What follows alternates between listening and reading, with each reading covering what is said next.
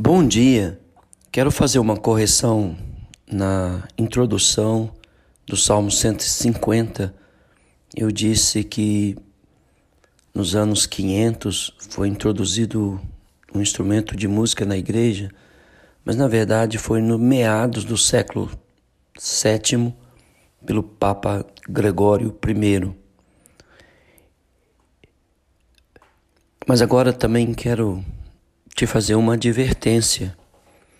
Se você usa o Salmo 150 para justificar o uso de instrumento no culto, eu quero que você saiba que os judeus eram obrigados a guardar 613 preceitos da lei, sendo 365 preceitos negativos e 248 é, preceitos positivos.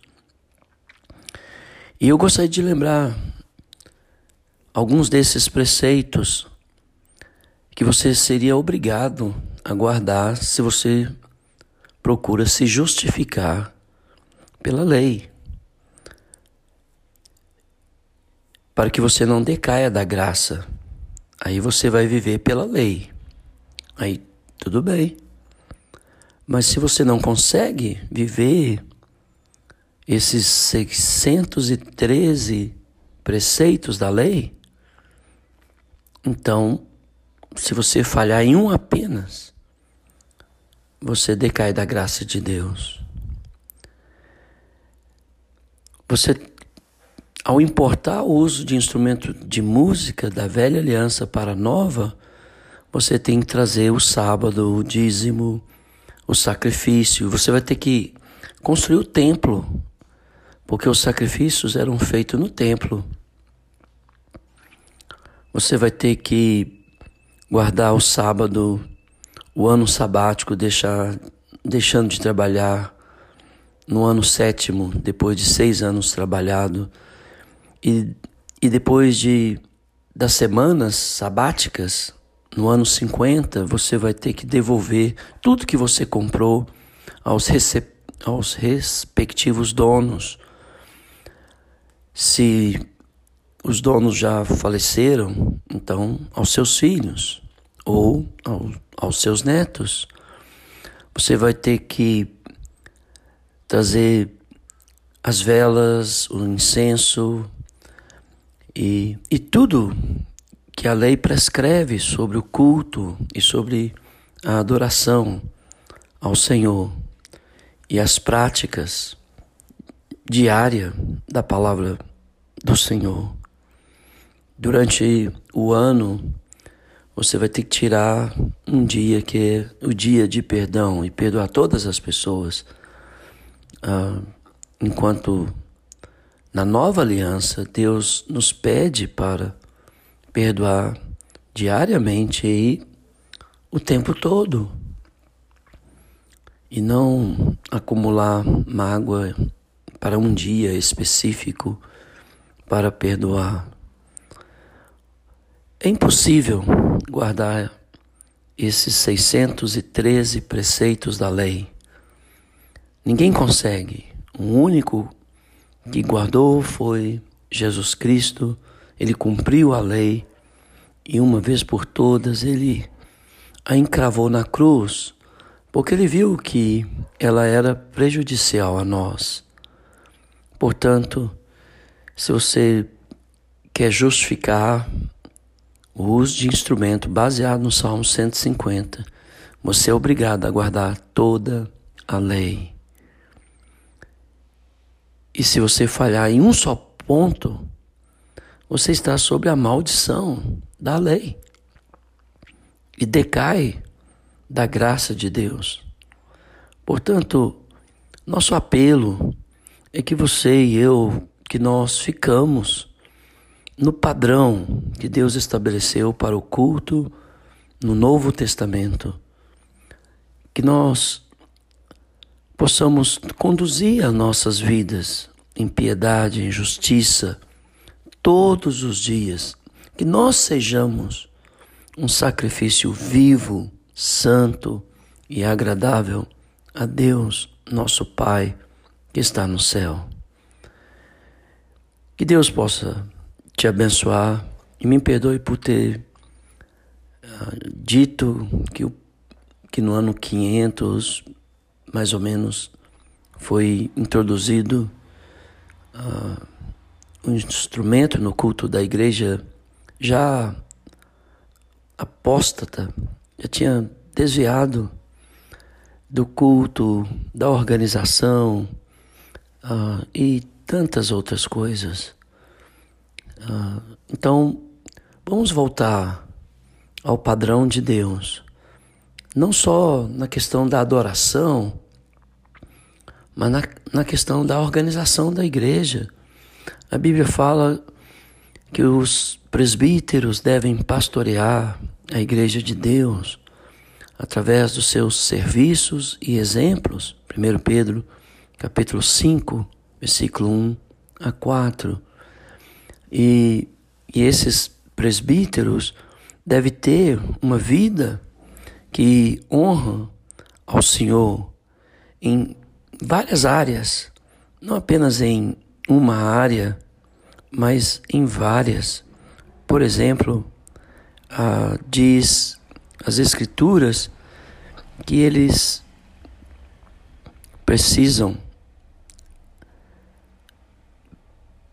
Por exemplo, na área social, ah, eles precisam ser trabalhadores, hospitaleiros, de bom testemunho dos de fora, ter credibilidade, tanto dentro e fora da comunidade, não maldizente, não fazendo fofocas, na área pessoal, irrepreensível, ou seja, uma pessoa íntegra, ah, não ter o vício da bebida, não ser violento, não ser avarento, não amar o dinheiro, uh, respeitável de uma só palavra. Na área emocional, eles precisam ser temperantes, ter equilíbrio, cordato, amável, modesto, sábio, humilde, pacífico. Na área familiar, marido de uma só esposa, que governe bem a sua própria casa, que crie os filhos sob disciplina, filhos obedientes e respeitosos, e não filhos acusados de dissolução e más obras. E na área ministerial, eu deixei essa área por último, porque às vezes as pessoas focam nesta área e esquecem a área familiar, emocional, pessoal, social. Ah, então, na área ministerial, apto para ensinar, não novo convertido, para não se ensorbebecer e cair na condenação do diabo, conservando a fé e a doutrina que Cristo nos deixou nas páginas do Novo Testamento. Ah, e cada igreja deve, segundo o padrão bíblico, são autônomas, independentes, não não há uma, uma sede hierárquica na igreja. E cada congregação deve ter seus presbíteros, como agora vos falei, baseado em 1 Timóteo 3 e Tito, capítulo 1. E a ceia do Senhor no primeiro dia da semana, as coletas no primeiro dia da semana, ah, Atos 20, versículo 7 e 1 Coríntios 16, verso 1 a 4. E na vida, uma vida de compromisso com Deus e com a missão de Deus, de buscar e salvar os perdidos, de, de sermos, ah, de encarnarmos realmente Cristo, sendo uma expressão de Cristo neste mundo, para que o mundo veja em nós, não o nosso eu, cheio de falha, mesquinho, uh, orgulho e vaidade, mas que eles vejam Jesus nas nossas palavras, nas nossas ações, nos nossos jeito de vestir, de falar, de comportar. Infelizmente, olhando para os crentes de hoje, você não vê muita diferença entre eles e as pessoas do mundo. E às vezes as pessoas do mundo, no modo de falar, vestir, comportar, são até mais prudentes. Mas não deve ser assim. Nós devemos ser íntegros em tudo, seguindo o padrão do Novo Testamento para a família, para a nossa vida pessoal, para a nossa vida financeira, ah, sem desonestidade, vivendo uma vida íntegra, moralmente, ah, seguindo a Deus. Lembra que eu falei que você teria que importar o sacrifício, que nós sejamos um sacrifício vivo perante o Senhor, com um culto que lhe agrada,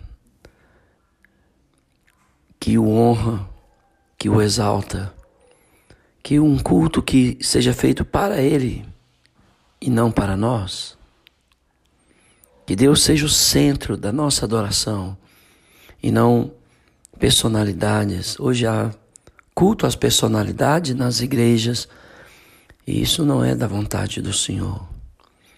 Espero que você possa considerar estas coisas e possa voltar ou começar a investigar o padrão de Deus para a igreja no Novo Testamento.